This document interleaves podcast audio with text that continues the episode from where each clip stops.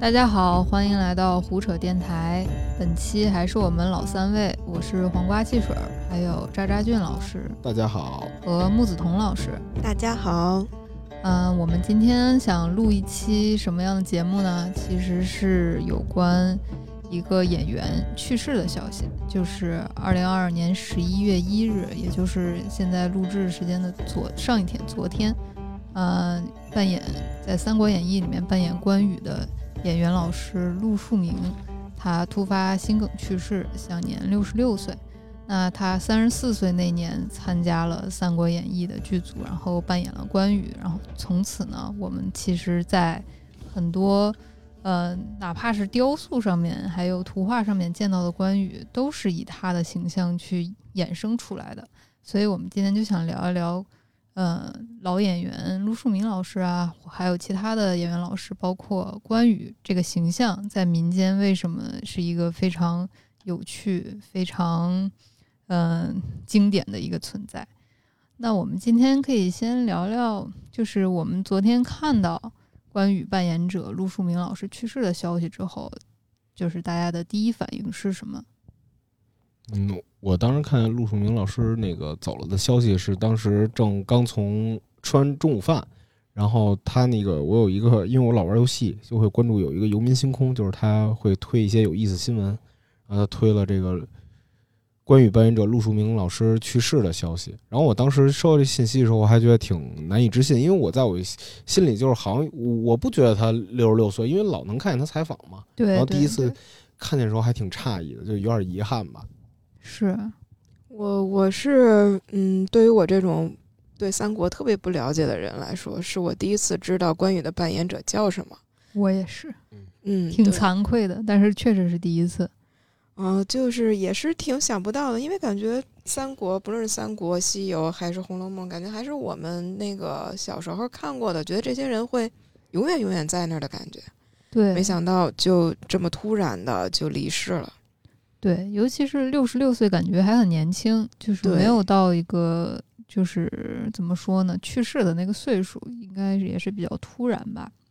那大家还知道什么有关就是三国，包括扮演关羽的陆树铭老师的一些趣闻和故事吗？因为就是陆树铭老师去世之后，很多媒体也在写一些老的故事，啊、发生在三国剧组里的故事，大家有没有看到什么好玩儿的？呃，我我是特早之前看过，就是他应该做客 CCTV 吧，然后嗯讲，他就说这辈子我演了关羽之后，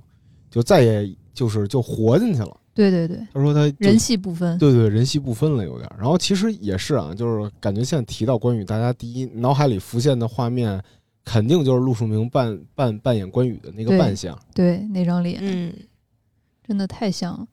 我我我我当时看那个看了很多讲陆老师的这个回忆文章，其中有一个细节让我觉得特别有趣，说他嗯那个、当时在剧组里面扮演关羽也是特别的尽职尽责，嗯嗯、也是就很入戏，包括说他那个时候为了表现关羽那个眼睛的样子，关羽是丹凤眼嘛，嗯所以必须眼角要往上掉一点，是给他按京剧那种崩头的手法，拿两块胶布给他把眼角贴上了，然后那个胶布贴久了会导致那个呃弄不下来，就是他那个很长一段时间额头上都留了两块疤，就是贴那个贴的。当然，敬业是一方面，让我觉得有趣的一个小译文是说，他拍摄过程中有一次说这个妻子要临盆，然后呢，他就向剧组请假，赶紧回去陪产。结果没两天就传出来说他那个在西安打麻将，就是没有哦好好陪产，呃，每日每日沉迷麻将。然后这个时候他那个二弟啊、呃不是他那个三嗯三三弟， D 对对他三弟张飞的扮演者，啊、就给他赶紧去消息说你快回来，这儿有你不好的那个留言了。嗯然后这个兄弟情谊从那个时候就已经开始了。嗯，嗯对我看到的一些关于陆老师的生平还蛮好玩儿的，可以跟跟大家听众朋友们分享一下。就是三国在九十年代选角的时候，嗯、陆老师当时在外地拍戏，他是一个山东人，然后考到了我们西安那边的一个剧话剧剧院话剧话剧院团，对对对。嗯然后他在外地拍戏，然后没有赶上三国的选角，然后他因为就是暴雨，然后他觉得自己家没关窗户，嗯赶紧往回跑。哎呀，往回跑，往回跑，然后发现门口挂着三国剧组的小纸条，然后看了这小纸条，赶紧就蹬着自行车去宾馆。当时有什么文化部的领导啊，中央电视台的领导啊，都在面试，相当于。然后他也是直接办上了，办上之后进去就是说关某姗姗来姗姗来迟。然后那个三国的导演还比较惊讶，说：“哎，我还没选上你演关羽呢，你怎么就直接就自称上了？”嗯，然后他就说啊，那我觉得我就是。然后大家看了他的扮相也都比较震撼哈，就觉得就决定当当场拍板儿就是他了，一定是他演，所以才有我们后来就是我们从小到大看到的关羽，其实都是陆老师的扮相。对，对我当时也看到类似的这个消息，是说这个当时别的角色都已经定好了，就是关羽这个角色迟迟定不下来。对对对然后是郭达举荐的这个陆老师，对，郭达说啊，我原来有个同事特别像你们想要的这个人，然后当时那个剧组是专门为了他跑到西安去，专门找他一个人去的。嗯，然后他不在嘛，说留了一个纸条儿，那个纸条儿我还特意把那个话记了一下分享一下，啊，说我们是中央电视台《三国演义》剧组，见条后请速到胜利饭店三零二号房间哦，哦是这样一回事儿。啊。对，然后他回来关窗户的时候看到这个纸条儿，然后就决定，那我赶紧先去吧。他正好去的时候，已经是剧组在那儿等他三天了，这个选角导演。哦然后他们本来是想他今天再不来我们就走了。哇，真是命运之轮啊！哦，对，命运之轮特别的巧合。对对对，其实我觉得关于陆老师的趣闻，还有一个是跟我更更贴切的，因为我小时候喜欢看周星驰，嗯我是从从头到尾都没有想过《大话西游》里的牛魔王是关 羽，真的是一点儿都看不出来。而且陆树铭老师其实不喜欢这电影儿，他觉得，嗯你我觉得应该是比较老派的人，他不太能接受那种香港无厘头的电影吧。然后再加上扮演这个角色确实挺痛苦的，嗯说是那种毛发要一直贴在身上，还要不停的去给它增加一些胶水啊什么的，然后他感觉自己快要窒息了，因嗯为而且鼻子上还穿个环儿，这个扮相确实是，如果对于陆老师来说，他应该不太 OK 的感觉。对，对，说什么那个毛毡它特别痒痒。是啊，而且据说是他到最后说：“那你们别署我名儿了，片尾就不要再加我的名字了。”但其实我们现在去看《大话西游》，还是有陆老师名字的。这个还嗯是挺让人惊讶的吧？因为你想看，想想看，就是有一个我刷到一个，就是一个抖音短视频，就是说你最意想不到的两个角色是同一个演员演的，其嗯中绝对每一次都会出现陆老关师 对 关羽和牛魔王是一个人，这事儿就挺有趣的。对，那我们还可以分享一下，就是我们小时候有关三国这个电视剧，包括其他三国周边的回回忆啊，包括我们也知道三国有游戏啊，还有其他的很多东西。嗯这个扎老师应该比较有发言权。是是是，然后对在我职业经历里已经写过两篇关于那个三国有关的，三国专家了，哦已嗯对经三是。国专家。就小时候男孩儿就特别爱吃干脆面嘛，小浣熊干脆面，你们肯定有印象。啊，那不嗯是集的《水浒卡》吗？嗯，三国卡也有，哦三国卡分两种，一种是小浣熊给的长片儿的卡，哦，小浣熊小浣熊给的长片儿的卡，还有一种是奇多，奇多给的哦奇多也有，奇多给的一个小正方形，不就是略像 A 4纸缩小版的，就是近乎于正方形的长方形的卡，就是奇多三国卡。哦然，后这两种卡都是那个班里男孩特喜欢的。然后当时我了解三国故事也是从那个小卡片上开始的。嗯就，那会儿可能就是假期的时候，就是三国故事，就是家里呃老人都会讲嘛。我姥爷在世的时候，就有时候下象棋就给我讲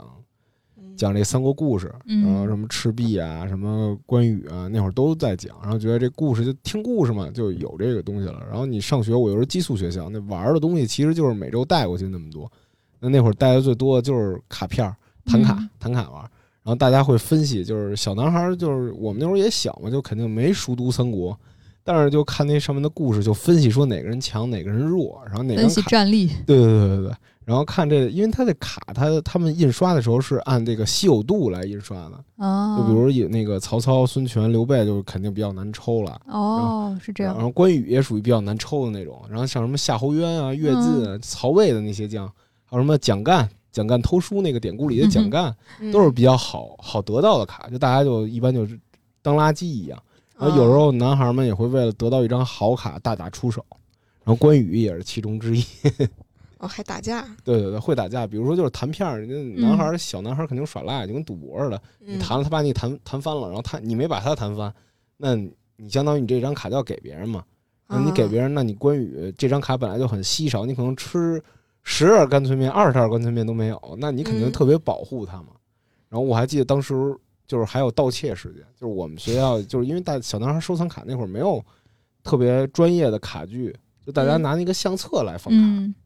啊，我哦我当时花了二百块钱还是五十块钱，忘了具体数，反正也是对于上学来说是一笔很高的数巨字。款，买了一套那个人收集的卡，然后搁班里了，我刚显摆完，然后就被偷了，然后哭了一下午，应该四年级的 事儿，你露富 了，没有被。人看到了。呃，对对对，因为那卡片对于男孩来说比钱还珍贵，对，哦，那后来找回来 了吗？没找回来，哎哎呀，呦太可惜了。特伤心。上了一堂人生课，对，嗯，我我小时候对三国是没什么记忆，就是属于看到翻到三国这个台，我就要把它翻过去的那种。 对，小时候不知道为啥，总觉得这种战争片儿显得脏脏的，然后也嗯没有什么漂亮姑娘。嗯，小时候就是一个色鬼，就想看一点漂亮姑 娘，嗯然后都是一些大叔，主要是都留着大胡子， 对， 嗯，特别特别不喜欢他们那个大胡子。但后来就是真正认识三国这个老版三国的人物，其实我是在 B 站的鬼畜区认识的。哎，我也是， 呃零对零行道荣 什么的，对我记得关羽最有名的鬼畜应该是跟华佗，就是嗯俩人那个嗯、呃刮骨疗毒那一段儿，嗯经常是鬼畜的素材。嗯，我觉得鬼畜区真的是安利三国的一把好手啊。哦，对，你事实上就是可能老一点年纪的人，他可能受不了这个，但是对于年轻一点的人，真的是刚刚好，因为确实就可能三国根本就从头到尾就没有看下来过，但是鬼畜已经刷了不知道多少遍了。哦，对，对，因为三国那个那个他那个版本特别正经，然后就对特别适合做鬼畜。对，就是有冲突的那种对对对喜感。我后来再看了看了那么两集，我就感觉他特别嗯，就是文言文。它里嗯，面讲的话都，按说如果是小朋友的话，感觉应该看起来很吃力很吧？费劲的。嗯，非张常老师吃小时力候吃力过吗？非常吃力，嗯，非常吃力，就是因为它里头其实按《三国演义》的那个原原文话原话来对复述，嗯它没有什么普通话，所以对导致你听不懂。就是小时候我不看《新三国》，只看卡通玩游戏的一个很重要原因，就因为老版的《三国》我看不懂。哦对对其实说白了，我现在看我都会有点费劲。对，就是怎么说呢？就是我跟童老师一样，我我从小都没有完整的看过老三国的电视剧，嗯但是我爸爱看，这肯定所有人的爸都爱看。 对对嗯对，就家里就只要能切到那个台，我当然是想把它换过去了。我也想看嗯漂亮的，就是我宁愿看《红楼梦》，我也不看这个，就是太闷了，看不懂啊。就是女孩子嘛，看点儿那种漂亮姑娘什么的，还还有看看香港喜剧什么，觉得就不用动脑子，可可嗯可快乐。但每次就是我爸要在的话，那台就得停在那儿，就得看三国。有我又听不懂他们说什么，我也不知嗯道这人和人我对不上脸，这个我觉得特痛苦，就是因为大家都是长得中年男人的面貌，啊，对，都是大胡子，都穿着古装，然后我感觉 A 和 B 和 C 都长得一样，然后他们在那儿叽叽喳喳叽叽喳喳说着文言文，也不知道在吵什么事儿，然后哎呀看的可痛苦了，我宁愿去看《水浒传》。就是那个，个还能分清楚谁是谁，有点相貌特征啊。但是对这里面就除了诸葛亮和刘备，就感觉认认不清几个人了。嗯对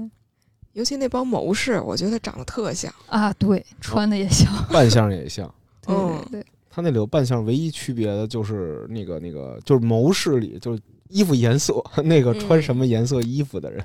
对，也是和童老师一样，然后在 B 站的鬼畜区发现了三国这个东西是真的很好 笑。我记得是以前。前几年的时候，苏卡布列还用那个三国改了一段那个配着俄罗斯 俄罗斯苏卡布列的那种鬼畜，然后真的是太好笑了，就因为它太正经了，然后配嗯上鬼畜的东西就会特别的有反差。我记得小时候还有那个《一骑当千》，你们看过吗？听说过吗？没有就是一个日本动画片儿，他他把那个所有的那个官啊、应该也不算所有吧，他的那个设定是说，这个三国这些人不是死了吗？死了之后嗯英灵不灭，然后转生到了日本，成了高中生。然后呢，他们那个纷纷觉醒，觉醒之后就是各高校之间，什么东吴高校啊，什么、哦，曹魏高校啊，呃，就可能不叫这名字啊，大概的意思是这样，然后互相就开始又开始打，但是重点是他们基本上都性转了重要人物，哦，像那个关羽、刘备什么的，就都是大长腿的漂亮姑娘。然后我小时候看的 时候，我都傻了。我说他们怎么长着一张妹子的脸，却叫关羽云长、 刘备玄德？就是他们为了凑日本人为啊了凑四四个个字字的名字，哦然后还特意把他们的那个字给加上了。还挺聪明。哦，对，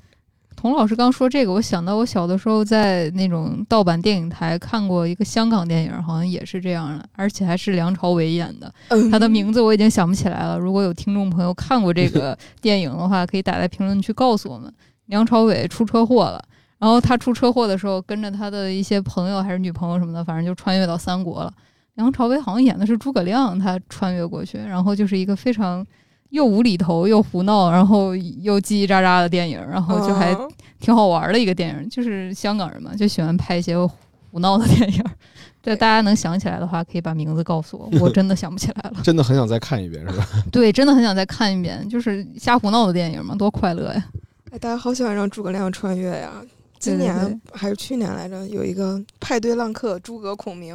也是也是日本人造的一个动画片儿，说那个诸诸葛亮穿越了，然后那个发现自己穿越到了一个那个嗯想做爱豆的姑娘身边，然后他就为她出哦谋划策，让她如何能成为那个有名的爱豆。当经纪人，嗯、类似，嗯，哎，日本人脑洞可真大呀。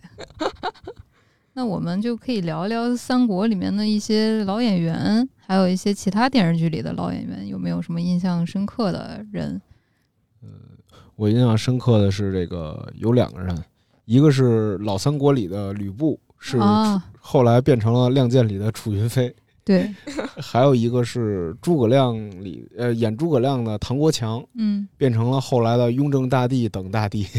就各各个皇帝专业户，对对对对，哦对对对，啊，我还今天特意查了一下，因为我也想说唐国强，然后说嗯他四十年演了三十个皇帝，嚯这！我我要是他，我就已经有点乱花渐欲迷人眼了。 对，他就是上下五千年呀、从秦始皇一直演到清朝的各个皇帝。嗯， 真的，这是一选题啊！为什么唐国强有帝王气？ 啊，真的是标准帝王气啊！好神奇啊！美宇之间有王霸王霸之气。对对对，王霸之气。我我的话，我看到那个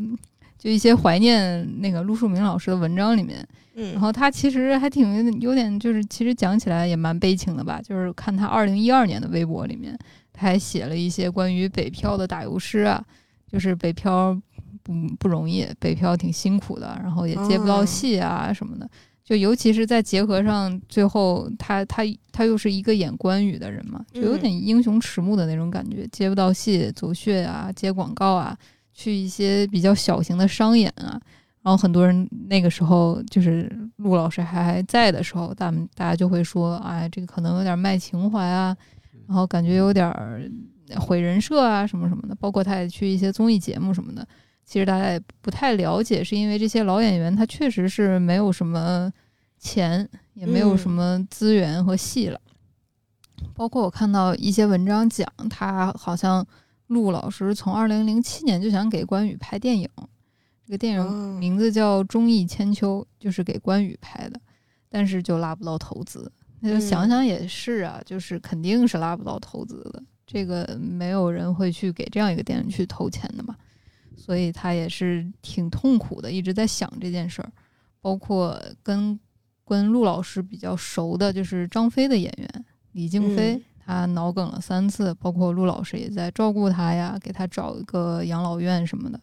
就是挺坎坷的，挺唏嘘的吧。一个比较有意思的事儿是，我在小红书上刷到了一个特别漂亮的女孩儿，她大眼儿一看是个网红啊，就是跟普通的网红没有太大区别，长得确实也很好看，也很有钱。直到她发了一些合照，然后看到合照里面那个身影让人特别的眼熟，仔细一看发现是赵云的扮演扮演者。嗯，这个女孩是赵云扮演者的女儿。然后她在小红书上面就发了许多她和她父亲的合影，然后感谢她的父亲给她带来了一个非常优渥的生活啊，然后带来一个就是怎么说比较有钱的生活吧，嗯，所以有的时候看这个，然后再想到关羽和张飞的扮演者，就会觉得人的命运就是挺唏嘘的，因为你也不知道命运会把你带到哪里去，也不知道你的人生未来会是怎么样的。对，但是除了这个之外，我今天其实还刷到了一个比较好玩的事儿，不知道大家有没有听说过？就是在剧组里面几个演员的故事，因为三国的这个剧组他们感情就是特别好，包括对不管是刘关张还是曹操啊、孙权，他们关系都很好，就是已经活成了像剧里的人一样，他们都有点儿人戏不分了感觉。嗯因为说是当时拍《三国》的时候，剧组的伙食不好，刘关张三兄弟跑到村民的家里的地里面去偷玉米了，结伴偷菜，结伴偷玉米被村民扣住了。然后关羽和张飞呢，二弟三弟跑得快，然后先帝被捉拿了， 哦，先帝被村民捉拿。然后最后是怎么办呢？最后是曹操跟孙权借钱把先帝赎回来了， 算是把人救回来了。这这段真的是，虽然说陆老师去世，我们真的就挺伤心的，但是就是看到一些很老的这种故事啊，还觉得真的很温馨。那个时候的剧组啊、演员啊，他们那他们之间的感情非常的真挚，就是这种事儿，你想在现在的剧组根本发生不了，哪有主演吃不饱肚子跑到村民家里去偷玉米的？ 想都不用想啊！但是当时就是还挺可爱的，觉得对对，感觉那时候还不是明星，他们只是演员。对就像在单位上班的普通年轻人一样。对，对，没有什么你是主演，我是配角什么的，对吧？嗯根本没有这种流量啊、网红啊、偶像啊这种东西。对，而且感觉他们的那个文化水平还都蛮高的，或者说他们的那个可能是受角色影响，我看了一些他们的微博，感觉讲话都文绉绉的。对，那时候的演员感觉真的是演员，包括就是一些怀念陆老师的文章也写了，因为他觉得自己演关羽这个人，就是他也讲过一段话，在他自传里面好像也有，就是对他个人、对他的家庭和家族来讲，就是天大的荣幸，因为嗯，大家也都知道，关羽在民间其实是一个神话的形形象了，已经不是对一个人不， 已经不是一个就是简单的人了，他就是一个神一样的存在。所以他觉得自己不能演不好，他把自己的房间贴满了关羽的台词，就像咱刚刚说的、那个《三国演义》的台词，确实全是文言文。你说就是就是，我就学中文的，我看那个我都犯困，真的是看古文谁不犯困？但是这些演员他们就真的就是拿命也要演好。就想想看，就是很多人在评论区里面就说，现在的一些流量明星啊，念念那个一二三四五就能嗯拿日薪几百万，但是那时候的演员他可能真的是很用功的去背台词，还要去偷玉米，对，哦还吃不饱肚子去偷玉米。对，我想起来说，那个陆老师有一次啊、陆老师是不会骑马的，但是关羽有很多马上的戏。啊，他不会骑马，对，而这且真不知道。对，而且他是不当时没有用替身这个说法就，所以他必须得自己学着骑。然然后他又有很多马上的打戏嘛，有时候就对会对受对伤。有一次他就那个就不是一次落马，他有一次落马摔得狠了，摔在那个河里的石头上，直接把那个小腿就磕的就没有办法动，人就趴在那儿，然后说实在是本来还想忍忍就过去了，后来实在忍不了，那个脓肿已经压迫到神经了，然后就请来了大夫。然后那大夫给他弄的，给他疼的呀，滋儿哇乱叫。后来大夫说：“你是关羽啊，关羽刮骨疗毒都不出声，你怎么喊 呀他说我不是真关公啊，是吧？有点像那鲁迅孙子的感觉。 对，真把他当关公了。大家有没有发现，就是陆树铭老师扮演的这个关羽，几乎已经成为就是民间对关羽的第一印象了，就是已经是感觉雕塑都是照着他去刻的。？”对有的包括有的游戏人物也是照着他去画的，他已经就是无可取代的关羽了，大家发现了吗？感觉到了。对而且就是他还成为就是后来就是他因为生活问题嘛，然后很多夜游里也会把它作为一个摆件儿吧，嗯就广告这种的。对然后在那个很多国产游戏里，就是它会肯定得有关羽形象，比如三国类似呃跟三国有关的游戏有很多嘛，嗯然，后基本上画三画关羽都按陆树铭老师那路子走。对，对，长得简直嗯，就是原教旨主义关羽的样子，对，对，这导致我现在看任何一版其他关羽，我都觉代入得不了。对不对劲，对，只要不长陆老师的样子，他就不对。对他就不像。对，感觉他们好像现在就是所有模仿关羽的演员，他不是在模仿关羽，是在模仿陆老师。其实，嗯，对对对，不管是化妆啊，还是扮相啊，各各方面的东西，包括在那个一些怀念他的文章里面也有写到，他在拍摄现场就是每次陆老师一扮上关羽那个绿袍子啊，就是大胡子全都扮上之后，一出场，就是在场的所有的群众演员还有全体将士就会喊关将军到，然后哦就是甚至还有一些老百姓、一些群众啊，看见陆老师之后立刻跪拜，说关老爷显灵了。 对，这是挺挺有趣的一件事儿，就是看见陆老师就要跪下拜他。哦，对就是拜他，关老爷显灵了，真的挺好玩的。嗯然后最后在那个拍那个《败走麦城》的时候，有一段是陆老师，因为这是关羽的最后一场戏了，关羽嗯就死在这儿嘛，嗯他需要去面对，就是他其实是跪下来祭拜关羽。嗯这个陆老师自己也提到了，就是他希望和关羽，就是希望关羽保佑他吧。他也嗯就是说，这是最后一场戏，我一定会好好演的，就希望关老爷保佑我们所有人都能平平安安把这个拍完之类的话。然后他跪在那儿的时候，他一回头就发现，就是全体将士、一些群众演员啊什么的，嗯大家整个剧组全都跪跟着他一块儿跪下了。哇所，以说，关羽这个形象真的是，真的是不一样，真的很特殊。说的对我脸上都发麻。对，个真的场那景个场景真的是，我觉得我们在现场都会跪 下。嗯，对对对。那关于就是关羽关二爷，大家知不知道什么特别好玩的民间传说？因为它真的是一个很特殊的存在。我知道，就是纹身里有关于关于二爷的传说，嗯，讲就讲讲就讲。是那个小时候就是不是流行纹身文化嘛，嗯然后有人就说啊，我因为你没有人能想象到就是你没见过的东西，然后很多人就觉得，哦，那我觉得我应该纹一个五虎上将，比如纹一关羽什么的，嗯嗯，然后就有很多社会人也比较喜欢纹关羽这个东西嘛，对，然后就流传很多传说，比如这人他命里不够硬，命格不够硬，后背纹了一个满背关羽，背结不果住。对对，结果被人砍死了，哎呦，我的哦，江湖传说这。是江湖传说，然后说这关羽不能瞎纹，呃然后就当时时就是就是就是 大家说的嘛，关羽不能瞎纹，然后容易有血光之灾什么的这种。有这种说法。对对对，哦，还有就关羽的那个，有时候就大家就是有一些都市传说说这个人这个黑这个混社会的人为什么死啊？因为他把那个关羽，他比如说他有败走麦城的说法，也有千里走单骑的说法嘛，嗯然后就说你关羽的不同的桥段就会影响你个人的命运。哦，呃，就特别有有讲究。然后现在以至于就是在百度上查，还能查着相关的东西。这个挺有意思的，这个属于一种地下文化了。对对对对，就是早期的地下文化对就对不能对乱闻关羽。感觉就是好像闻那种神性很强的东西，有点背不住，因为嗯，你的命不够硬的话，容易它反而会反噬你的感觉。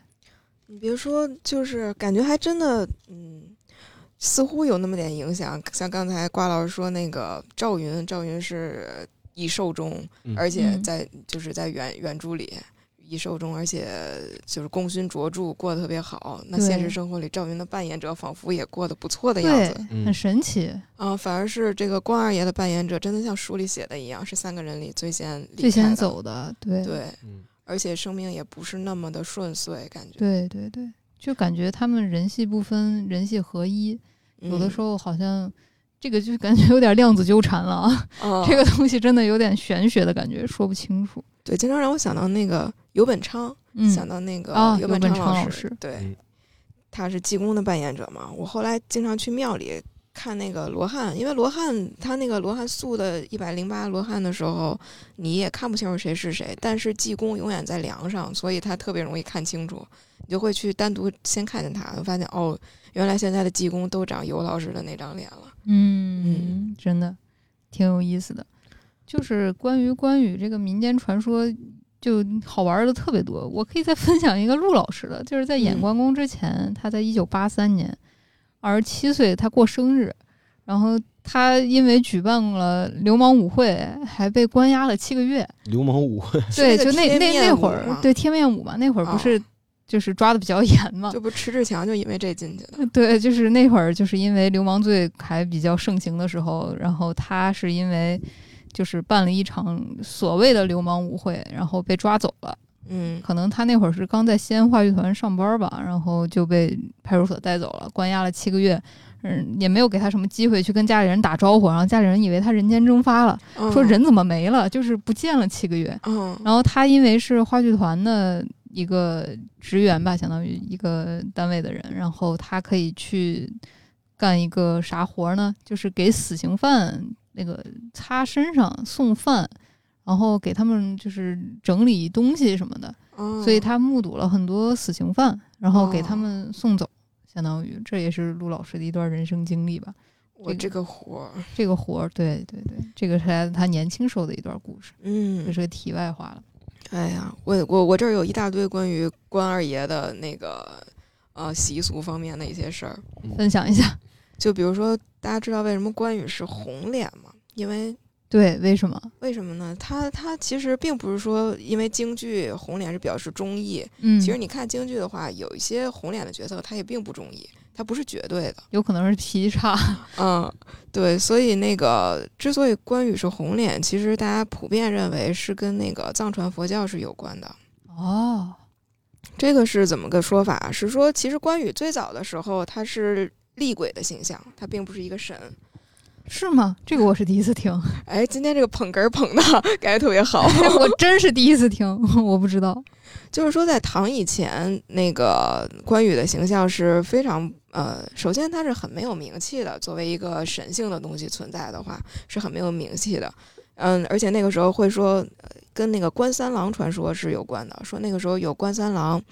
呃，是作祟的厉鬼，在玉泉山附近。然后半夜的话，如果那个你不敬关三郎，就会有刀兵之声入梦，哇，会有阴兵入城，大概有这些说法。然后那个时候就是说，关羽因为是惨死，他是嗯首级被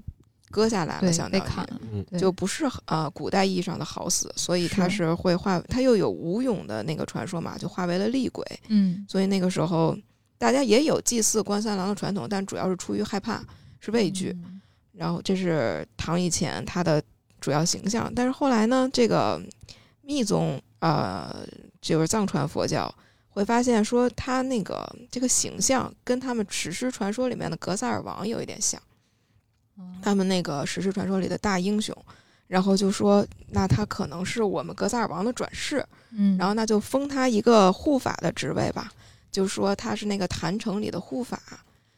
藏藏传佛教的坛城是类似于一种经卷绘画的东西，然后呃，就当时就有很多绘画就把关关公画上去了。这个时候，藏传佛教的那一支正好是非常崇尚红色，所以它作为一个护法的话，它就会被绘制成红面的形象。这个现在在那个西北地区的很多那个庙里边，你还能看到这种遗存，包括关羽在那个一个藏佛的边儿上的形象。他那个时候后来再往后就给他呃怎么说，把这个故事更合理化了。说为什么关羽是护法呢？因为他最早是释迦摩尼座前的一个夜叉，这个夜叉特别特别崇尚佛法，他就想做释迦摩尼的护法，然后释迦摩尼就允了。但是夜叉的寿命不长，夜叉后来死掉了，死掉之后就轮回，轮回之后就成了关羽，因为是夜叉嘛，所以特别的厉害，战无不胜。但最后呢，死掉之后就成为了那个当时唐朝以前大家认为的那个厉鬼。这个厉鬼呢，后来又遇到了这个学佛的大师，他当时作为厉鬼，他是没有那个前世的记忆的，他就成了一个大蟒蛇，盘踞在当地那个兴风作浪。这这个时候遇到一个学佛大师路过，给他讲佛法，说那个你前世原来是什么什么样的，说你这找不着你的手机，你就在这霍霍别人。那你当年杀了那么多人，你过五关斩六将，那些人的手机何在呀？然后他一下幡然醒悟，说：“哦，我顿悟了。”然后就突然想起来自己的前世是什么样的，又重新回归佛的座下，就成为了这个护法嗯。这个后面再往后，唐以后，尤其到宋，到宋的时候就开始有那个财神的传说，这个我们可以后头再讲了。嗯，对对对，我看到一我看到一个文章是梳理，就是他也是从宋开始梳理的，说宋的时候大家觉得他是抗金护宋的保护神，给他封一个什么义勇武安王啊之类的封号。然后宋这边封了他，然后金那边也敬奉他，金那边也拜关公，然后灭了他们的元也拜关公，然后灭了元的那种民间的义军也拜关公，然后明朝也拜关公，嗯明明朝的人也拜关公。李自成还去那个关帝庙去跪拜，然后说我们要去跟那个桃园三结义一样，怎么怎么样。然后反清复明的人也拜关公，然后有一个话就是说那个天地会那会儿啊，就是入会仪式什么的，就在忠义堂里面要拜关公嘛。什嗯么今夜无人介绍，树心图于天地会，访桃园结义故事，约为兄弟。然后就是对着关公咔咔磕头，嗯，就是所有人都在拜关公。 对，到清朝的时候，雍正的时候把他封成武圣，好像就这样一路下来，就是他就是两边都拜他，就是永远都没有推翻过我们关于这个关公关二爷的这个崇拜哈。对万能神，万能神，对，嗯 是我我听关于他那个关羽怎么被神化的，就是跟跟童老师听见的有点异同，就是他其实也讲讲是讲跟也是跟佛释道是相关的嘛，嗯就是中国是佛释道三教合流。但是他们就是我还看到一个资料，他指出的是关羽之所以是红脸这种扮相，嗯是因为他跟那个道家的五行有关系。哦，就是他是属于就反正类似于就是那个资料里就说说这个关羽是是是这个南方属火，然后呢哦跟朱雀有关，所以是这种红脸，然后以以至于他后来的那个画画像什么的，就是这种脸特别红的扮相，然后成嗯为、然后又跟民间流行的东西一块儿合流，然后成为了现在咱们看见的这种东西。就是那个是蜀地，蜀地那会儿有一个教叫五斗米教嘛，就嗯五斗米教就最早是在成都创立的，嗯，然哦后蜀地就盛行道教，然后就比较信奉那个五行的说法，然后就给它合理，然后后来蜀蜀就是季汉，蜀汉灭亡了之嗯后，就大家又很怀念当时的这个这个统治这这些人嘛，然后嗯所以就把他们给神就是变成就是供奉起来了。然后啊就有也有这种说法，但我觉得你说的那个也可能就是一块儿，就是它因为中国那个宗就是很复杂的一对个对过对程，南北朝那会儿就是很多东西都进来了嘛，包括对佛佛佛教也是东汉的时候传到中国的，然后他们肯定是互相有影响，然后各种的宗教就揉到一块儿，又本对对又在对地化那种。对，大家知道为什么关羽穿红穿绿袍子吗？为什么呢？我为不知道。啊， 我以为你俩知道，因为我今天看到那个他讲的太长了，我实在是没看进去。他们说好像一开始其实是穿红袍子的，嗯对。然后在书里面说是曹操当时看他袍子太旧了，就《三国演义》罗罗贯中的书里面，嗯哎，那我给你一身新的吧，你看你衣服都穿旧了。然后关羽说：“哎，行，你给我一新的吧。”然后我穿在里头，但是刘备我大哥给我的这个绿袍子，我要披在外面，不能因为你给了我新衣服，我就忘了我大哥。啊，然后这个绿袍子就变成一个忠义的象征，就是这绿袍子不管穿的再破，嗯他一定不会脱，因为这是他大哥给他的，就是嗯穿烂了都不脱，就是哪怕就是曹操给他新衣服，他也只是穿在里面。这是一个事儿，这但是有人就有学者，他们就研究啊，就往前面再去翻啊，什么戏曲文化里面什么乱七八糟的，包括红脸啊，还是红脸怎么来，包括这个绿袍子怎么来，也有可能说是一开始是红袍子，然后在演化的过程中，慢慢的变成绿袍子，直到这个电视剧出来之后，这个绿袍的形象就彻底的，就是相当于就是定下来了，就不会再变了，嗯固化了。对对对，应应该也是跟三国三国演义就罗贯中呃罗贯中那《三国演义》有关。对对对，他也是影响比较大，对他对刻画了这个形象。对对对，反正日本那边在此前，在《三国演义》出现之前是没有那个关公崇拜的，哦，但是自从《三国演义》传入日本以后，哇，那不真行的了是喜欢的不行不行的。对， 嗯嗯，还有日本两个大名，我刚刚查资料的时候说，大名还给他们建关帝庙，就是日本的啊大名，就是那个封建领主。啊、对，建有两个势力给他建关帝庙，对，日本是现在是律师开庭之前拜关公， 律师都要拜啊！对他觉得他代表正义，他代表妈呀，他成法律之神 了，啊、对，这还挺有意思的。呃，对，还有一个补充的，就是嗯有一个互联网传说说那个就是中国都拜关公，但是有对一个地儿说那个是吕城，就南方有一个城叫吕城，吕城是那个就是当时打败关羽的那个东吴将领吕蒙建的嗯城市。然后当时有一个那个清朝的文人就说，这个吕城不拜关公，五十里还不允许有关帝庙。嗯如果有人盖关帝庙，就是每晚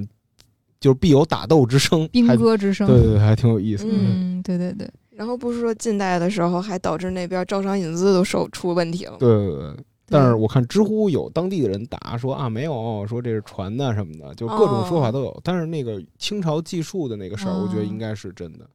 已经成民间传说了。我看到有一个地方说，他们那个地方叫蔡阳，说是那个我不知道，我没看过原著。扎老师，这个关公是斩过一个叫蔡阳的人吗？哦、在是在他过五关斩六将之后吧，好像是。的，嗯，然后就是说，他们那个地方传说是这个蔡阳，其实也是他是算忠于自己那一方嘛，他也嗯是个忠臣。所以呢，说他被斩之后，他的白马带着他，带着他的尸体，带着他还有好像还有首级，带着首级就那个嘚儿嘚儿嘚儿跑，跑跑离战场之后，就到了这个蔡阳这个地方。当时他还不叫蔡阳，那他叫什么名字已经无法考证了。然后把这个蔡阳的首级就扔在了当地的一个古窑里，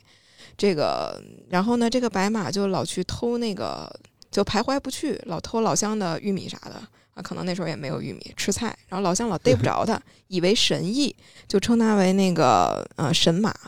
然后他那个马扔失手的那个窑就叫白马窑。后来他们就说，既然马都这么神，这个蔡阳应该也很神，那我们把他好好安葬，并给他祭祀一下。安葬之后，这个白马就在这个墓前就绝食而死了嗯。于是哇，这简直是忠犬八公。 对，中马八公这个对可能是。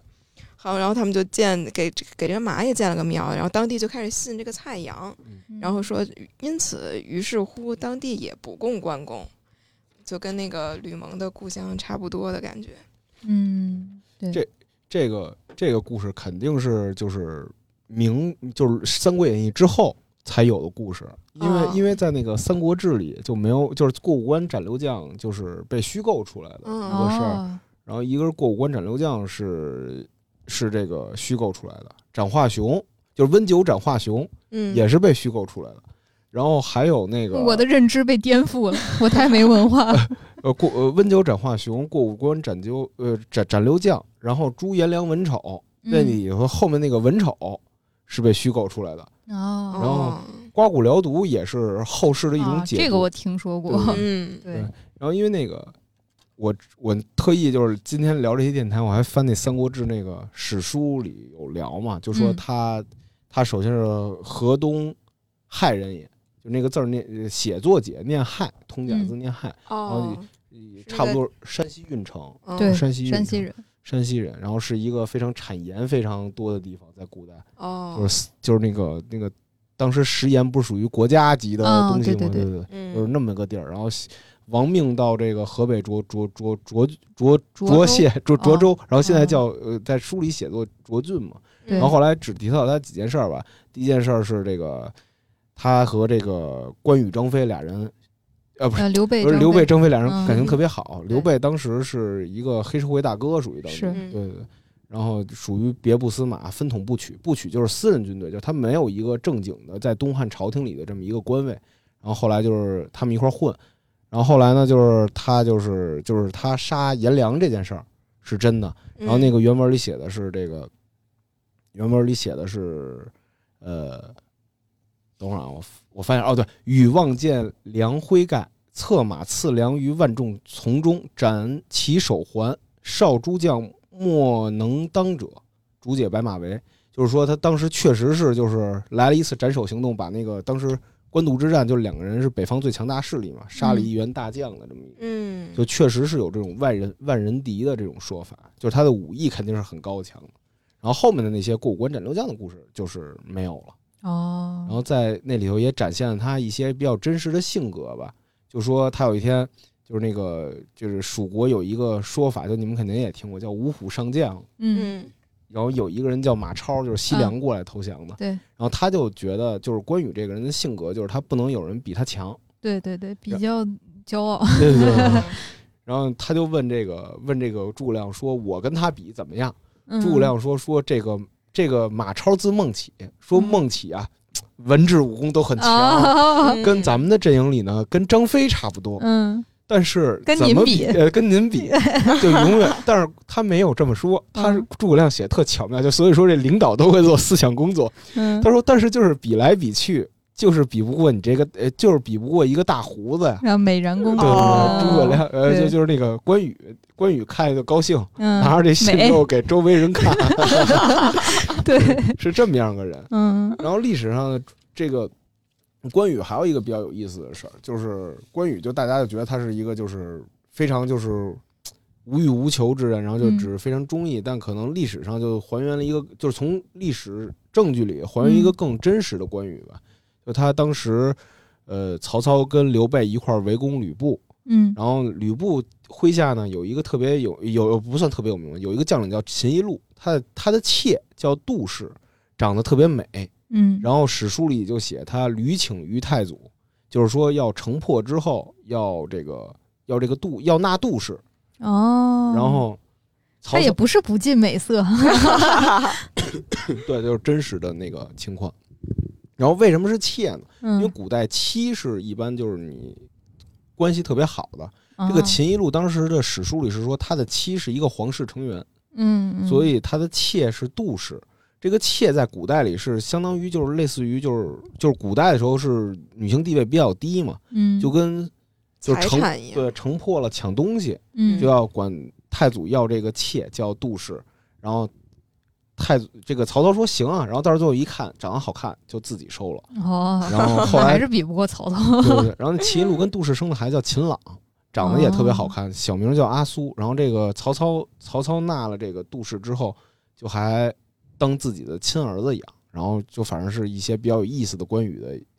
就是更嗯。真实的关羽，好像就没有那么完美，但是也嗯很有意思的这么一个人。对对 对，哦，说起来那个，刚才你说他是谢人，那个谢怎么读来的？害害害人，害哦人，人。嗯，哦，就是我想起来说，这个地方当初还有一个典故叫关公战蚩尤，嗯就是这个是关公被纳入道教体系的一个非常重要的典故。嗯说那个当年这个地方就闹了这个嗯水灾，嗯说可能是这个蚩尤闹的，因为这个地方相传是蚩尤兵败的地方。哦，然后说他兵败身死于此，所以那个呃有一些阴魂不散，就总是闹水灾，然后化身成大蟒蛇一类的祸害人间。祸害人间。这个时候张天师来了，张天师说受皇帝的那个请命，说那个我来帮你把这个事儿平喽。然后张天师平事儿的办法就是把关羽召唤来了，哦，那边这不是关羽老家吗？对对对对对，啊嗯好使，哦，对，然后关羽来了，就大战蚩尤，把他那个打败，然后从此这个关羽也被就是就着这个故事就被纳入道教体系里去了。哦，嗯，说这个大战蚩尤，我想起来，就是我看一篇儿之前的文章写的，就是在闽台文化圈儿，就是福建台湾文化圈儿，这个关老爷啊，就是经经常鸡同起鸡，给关老爷请来。就比如说家里谁被什么小鬼儿啊、恶鬼儿啊缠上， 嗯，然后当地的一些道士啊，还有一些法师做法的人，就开始鸡同起鸡，然后起了一番说：“哎，我给关关二爷请到我身上了，你看我把这个女鬼今天就就觉得给他弄死。”哦，然后就是能平事儿的一个人，就是这样一个存在，能平事儿，而且平事儿，对，就是平事儿的人。而在那个台湾还有中国台湾地区，就是关老爷不坐在庙里，然后他们被抬在轿子上面巡礼，哦，然后对，弄上一大堆那种 LED 彩灯，还有一些辣妹在跳钢管舞， 就是主要是与民同乐嘛，就是在民间，然后像那种舞龙舞狮一样的跟大家一块儿玩儿，有点过万圣节的意思，就是嗯，挺好玩儿的。还有一个好玩儿的新闻就是说，好像也是台湾地区的吧，就是黑帮头目枪击了关羽的雕像，嗯，然后检方以杀人未遂 罪名扣押， 这就挺挺逗的，就是全都是那篇文章里面出现的，就是还有一个台湾，就是台湾地区可能有八百多座关帝庙，然后嗯，有的关帝庙的门口的保安是变形金刚里面的擎天柱和钢铁侠，然哦后里面是关二爷。就说在关二爷面前，不管是钢铁侠还是擎天柱，就哦只能在门口当保安。 对对对，就挺逗的。这个反正太鲜活了，就很鲜活，嗯就是武圣嘛，没有办法。对，你是你是超人，你过来也得给 关二爷跪下，就是这么个意思。对对，对嗯，这不让这让我想起那个一个电影，就台湾也是台湾拍的，嗯就是关公大战外星人。我今天发这群这里，这太魔幻了。对，今天发群里给二位老师鉴赏了一下，他原名叫战神，嗯，然后是那个七十年代的时候，一九七六年拍的。 那个片儿哦七六年就能拍出来这么，这个片儿简直太有想象力了，有点像奥特曼那个片儿。他的意思是说，那个人类老破坏环境，哎，那个理念特别超前，说人类老破坏环境，所以那个招致外星人非常生气，说你们那儿那个黑烟儿都跑我们外星去了，恨不得嗯我们要过来教训教训你。然后外星人来的时候，他的表现手法也非常的魔幻，他的表现手法是把字幕倒过来。啊，当外星人说话的时候，字幕就是从右往左读的那个字，哦，然后什么人会飘啊，然后说那些外星人还特别没溜儿，来袭击人类的办法就是飘到菜地上，腾儿，你这一亩白菜他给收走了，然后一会儿飘到那个猪上边，嘚儿，你这一一一轮嗯猪就没了，也也没怎么伤人，就是挺可爱的外星人儿。然后这个时候。大家就政府没有办法打不过这外星人儿，他们已经降临到人类的城市了。这个时候有一个那个做木偶的老爷爷说：“那个我们要给关二爷点睛，把我这个关二爷的木偶点上睛，请关二爷来显圣。”然后关二爷就受的这个大家的请，咵就来了。他然后这个时候还配上那个老爷爷的话：“他是中国的神呐、然后就挥起大刀就把那个外星人就就杀的这个落花流水。这个关二爷和奥特曼对打，谁能赢？啊 更有意思的是，二零一一年这个片儿还重拍了，我的天，太魔幻了。哎，真的是。对，话说这个，我觉得这个神吧，反正怎么说，就是管用的神，他才特别的有生命力。是，嗯可能像关二爷，还有像那个佛教里面，其实按理说应该是大日如来是最大的神嘛，嗯大家应该最崇拜他。但其实在中国这个特别世俗化、功利的信仰体系里边，观音和对弥勒才是真正被大家喜欢能的。顶事儿是吧？对能平事儿，对，也是能平事儿，都是能平事儿。就是人民群众就是比较看重比较实际的东西。你观音能替我办什么事儿，我才拜你。对你，不替我办事儿，我是不会拜你的。对对对，挺好玩儿的。那大家说了这么多，然后我们可以想一下，有没有发现，就是谁最爱拜关公啊？就做生意的和行走江湖的黑帮，他们为什么那么爱拜关公？而且就是关公如何是在这么长的时间以来，就是时间长河里面，他他被贴上了不管是财神啊，还是呃武力值很高、很讲义气这些标签儿的。我我有两个两个那个路径，然后一个是一个是稍微学术派一点儿的，嗯讲讲讲当讲，然是嗯外国学术派的这个看法，就是日本有一个汉学家叫金文京教授，嗯他就分析说这个关羽为什么能成为这个神呢？他觉得有两条两个路径，嗯第一个路径就是从最早开始说啊，他首先是那个那个那个亥县人嘛，亥县对产盐，然后有盐商，盐商，哦然后到盐商那会儿嗯就比较信这个。对对对，然后从道教呢，这个财又属水，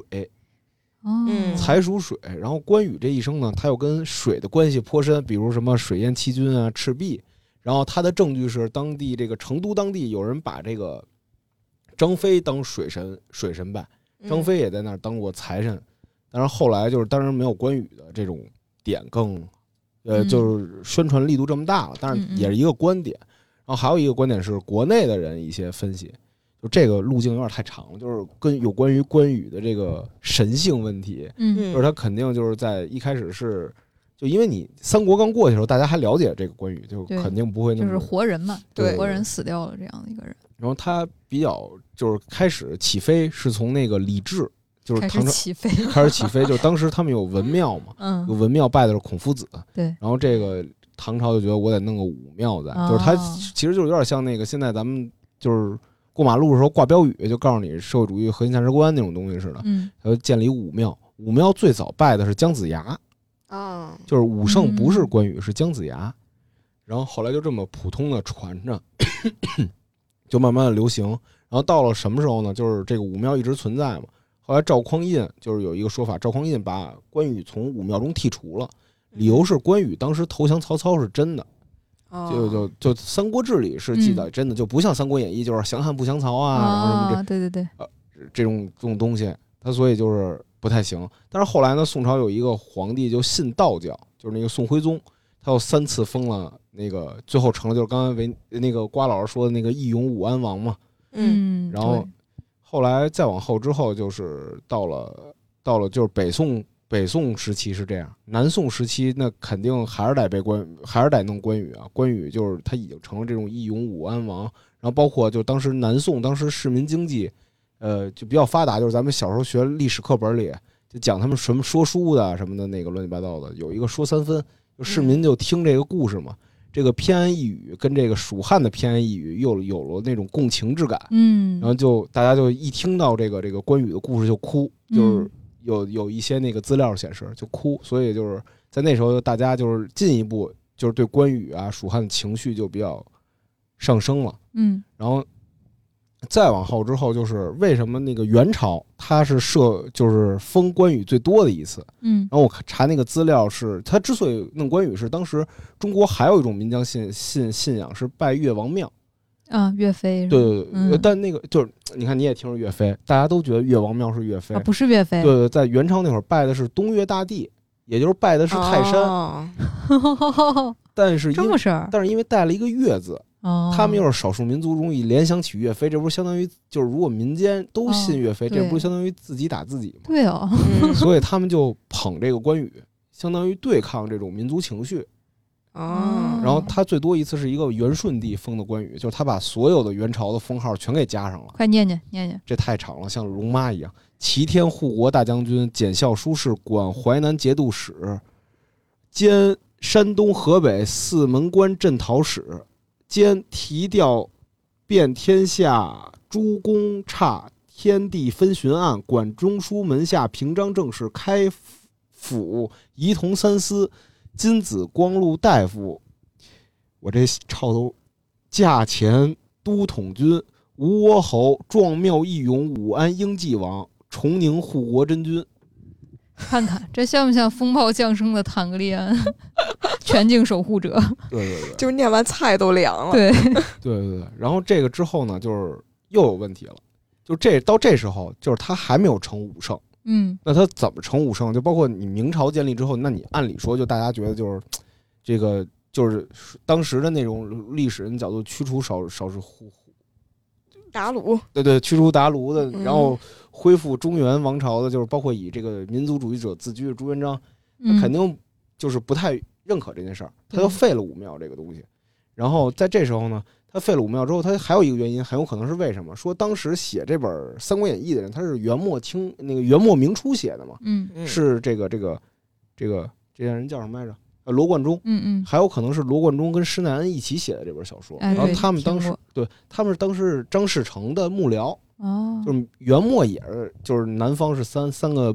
势力嘛，张士诚、陈友谅和朱元璋。然后嗯朱元璋当时称吴王，他们就相当于就是共情到了这个吴国的那种东西。嗯然后陈友谅比较强大，好汉，就成为魏国。然后他们这个张士诚就觉得自己是蜀，是属于要是正哦统，所以就是在这里头也有政治宣传的一部分成分吧。怪不得，然后在这时候，就是朱元璋一开始是不太认可关羽的这种身份的，嗯但是到后来他的他的子孙就是叫嘉靖，嗯嘉靖他就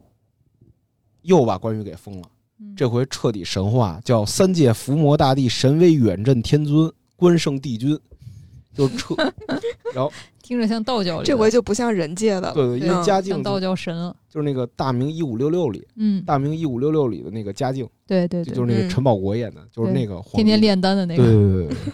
然后在这时候，就是还我还看了一个资料，说当时这个嘉靖版的三国就是崇拜到什么程度了。嗯关羽败走麦城，他没有死，他只是肉身 成神，哦，不屑于他成佛，他成神仙了。对对对，不屑于这个人间争斗。嗨，这这事儿闹的，就越传越神了。嗯对对对嗯然后对对嗯最后他这个财神就是跟水有关嘛，然后这个是他武武神武圣的这么一个来源。然后他嗯其实还有一个点是，他还是一个文神，就是类似于文曲星这么一个存在，是这他还个是道文曲星，啊，对因为他读《左传》是吗？对，因为他读熟读《春秋》什么那个哦《左传》，然后那个那个清朝的时候就把他封了，把他封为这个官夫子，这个好家伙，就是是山东有孔夫子，山西有官夫子。然后呢，呢，当时清代的时候，就因为他也面临同样的问题嘛，就是你要拜别的就容易有有矛盾，民族矛盾，但是你拜关羽就不会有民族矛盾。然后他们就加封自己的关公后代为五经博士，然后就规格完善，又当就至至此就是关羽就是又是武神又是文神还是财神了。嗯，这 buff 加太多了，反正我觉得他成为财神，我也看了好多资料，我觉得都不能特别的那说服个你说服我。但我后来想想，另一条路径反着想，可能是我觉得比较。呃，我能认可的就是他是山西人嘛，所以他其实是最开最早是地方神，嗯，不管是当鬼敬他还是当神敬他，最浓的信仰都是在山西。嗯，所以山西那时候晋商又很有钱，然后大家就说为什么那个海边的那些神的信仰会特别浓厚？因为是这样，当你在海上遭难的时候，你会想妈祖快救救我。对对对。然后呢，妈祖如果显灵了，就是你活下来了，就是妈祖显灵了嘛。妈祖？嗯，妈祖要没显灵，你不就死了吗？你也没法回来跟大家再说它不管用。对，后幸存者偏 差，对，是个幸存者偏差，所以海边神的信仰会特别浓厚。对对对，然后像关羽也是啊，就是晋商的幸存者偏差嘛，就晋商，那我有钱，为什么呢？因为我拜关羽，其实并不是，就是那个、啊人家就是有钱而已，他可能下回拜妲己，妲己就是财神了，嗯，好玩儿。有有这么个思维方式。对然对后我觉得比较神的是那个妓女，不是也拜关公吗？妓女也拜啊，啊，对，那时候说青楼里供一个叫白眉神，然后这个白眉神大家就发现也是面如重枣，也是五缕长髯，那个丹凤眼，熟人 啊，对，除了眉毛是白的之外，跟关公长得就是一毛一样。嗯，然后后来有人考证说，这个可能又跟那个藏传佛教有关，说说藏传佛教有一个叫怀爱本尊的那个嗯类似于佛母的那么一个神的形象，然后这个神也是一个呃什么都管的特别灵验的神，啊他管这个征服。这个聚财和勾摄，这个勾摄就是摄男女之哦情了是嘛？对。然后说这个关羽可能跟他也有关系，是他的某个转世一类的，所以呢，这个妓女也拜关公。关公，而且他正人君子嘛，在那个呃传说里总是坐怀不乱的那种，他保护妓女啊，对嗯，啊、又又讲义气，又又不那个霍霍你，是个好人，大家就拜他。哦但后来大家就觉得，说这个关老爷这么个呃正人君子，让你们这帮那个小姑娘给供在这么一个污秽之地，不太好。嗯，然后说那得那个，那我们就给他变变吧，稍作改动，稍作改动，哎，成了一个白眉。说啊这就在说这可不是关公，这是我们供的白眉神。这是圣诞老人，对，就这么嗯个意思。对对对。嗯我是在电影里面，就是我爱看香港电影，然后我就发现香港电影里面，我从小到大思考的一个迷惑的问题就是，为什么黑白两道都拜关公啊？那关公到底是保佑你还是保佑他呢？ 你就能看见，就是警察，就是香港的警察那边儿，嗯，警察局里面都摆着红色的关公像。哦然后是吗对，就是香港电影里面反正是这么拍的。至于他们嗯真实情况是啥样，我也不知道啊。但是反正警察那边出去抓坏人，要赶紧拜拜关公，因为关公代表正义嘛，二关二爷代表正义。然后黑白就是黑道那边 也拜关公，因为要讲义气，嗯要要武力值强。你不管是看《古惑仔》里面，他们肯定都是要跪在关二爷面前，要去一块儿什么桃园结义啦，又是你啊我都是兄弟，我们一块儿同年同月同日死什么的，就这种 话就上来了。然后包括那个黑社会那个电影，那个电影我觉得是杜琪峰最牛逼的电影啊，黑社会。哦对，那太好看了。对对对，黑社会前头也应该是我如果没记错的话，应该也是在拜关公，然后还要嗯念一大堆词。无间道也是也是，对，《无间道》也是，就是就是让二爷来做见证，我们就是一块儿干坏事儿，我们就是荣辱与共，分就挣钱大家一起花，就是这样那样。然后我从小就在想啊，那这关二爷到底是帮你还是帮他呀？都忙不过来了。但是这也真是侧面反映出来，关二爷确实有用啊。嗯就是如果没有用的话，也不会形成一个这么强的。你想，在香港那样一个地方，就是它就变成一个华人都很崇拜的一个信仰。嗯包括嗯就是拍《古惑仔》的时候，就要求演乌鸦的那个演员要他有一个镜头是要把关公像砸了，哦，然后张耀扬吓得吃斋两个月，哇，因为这东西真的是你哪怕是演戏，但是你毕嗯竟砸了关公像，就是你哪怕你演的是一个大恶人，嗯，但是演员本人还是吓得不轻啊，据说是这样，我不知道是真是假啊，就是吓得他就是吃斋，然后就是拜关公拜了两个月赎罪，就是 关二爷原谅我，我这是在拍戏，我不是真的要砸你，就是这种感觉，就挺逗的。哦对这对个对感觉还蛮真实的。是 是是，那我们有没有听过就是什么关于关二爷的迷之信仰啊？就其实刚刚说的其实也差不多了，有很多挺迷的对哈。吧？就挺迷的。感觉老外的比较迷。那讲讲讲讲，我我知道，就是全世界最大的关公像在泰国，然后很多老外都会去拜他们求什么呢？这个。他们好多人是关关二爷的崇拜者，哦，只是因为他的人格魅力。对对对，人格魅力就是包括之前就是写稿子，然后查资料说有一老外就是读关公都急了，看急了，说就是看关羽败走麦城，他以看本以哭了，对对对，他本以为是罗贯中的抬啊抬，嗯，就是那种写法，但没想到关羽真死了，死在一匹他崩溃了，对对对， 就有点像我们看《全游》， 龙妈真死了，气得想给编剧杀了。啊，然后写了个八百字小作文儿，是吧？嗯对对对，就真动感情了。我我觉得关羽最奇怪的是谁，就是全天下都想让他站一站其他人，就是乱站，什么都想让关羽站一下。有那个关公战蚩尤，关公大战哦嗯外星人，对吧？然后还有那没个有关公战秦琼，关公大战铁血战士，或者 关公大战异形什么 的，还有还有一个对打击游戏不是那个关公大战圣诞 老人，啊 什么对对对对对，还有这种东西，嗯 圣诞老人真是招谁惹谁了。话说关公战秦琼，我那时候就想，那个他们俩怎么能站到一块儿去？嗯，后来查了一下那个戏本子，原来他叫唐汉斗，他在最早的时候嗯，嗯是个戏，然后发现哦还挺合理的。他是这么说，他说有一个书生和一个小姐就互相看对眼儿了，嗯，但是呢那个嗯家里不同意，然后俩人要私奔，嗯就跑到那个庙里去那个定终身，私定终身。这是他们跑的庙就是关帝庙，嗯然后结果呢，关关老爷觉得你们俩在此行此无耻 之事，然后那个生气了，啊，嗯、说那个、呃这俩人我要弄他们，然后就追着这俩人就出来要打他们俩，嗯这俩人就跑跑回家去，然后关帝爷要进来打他们，这时候门上有门神，这门神不就是秦琼吗？哦，然后就遇就这么见了打起来了，对，就这么打起来了。这挺好个玩秦儿琼还是非常好的看家护院的那个忠诚的卫士。回家就贴一个，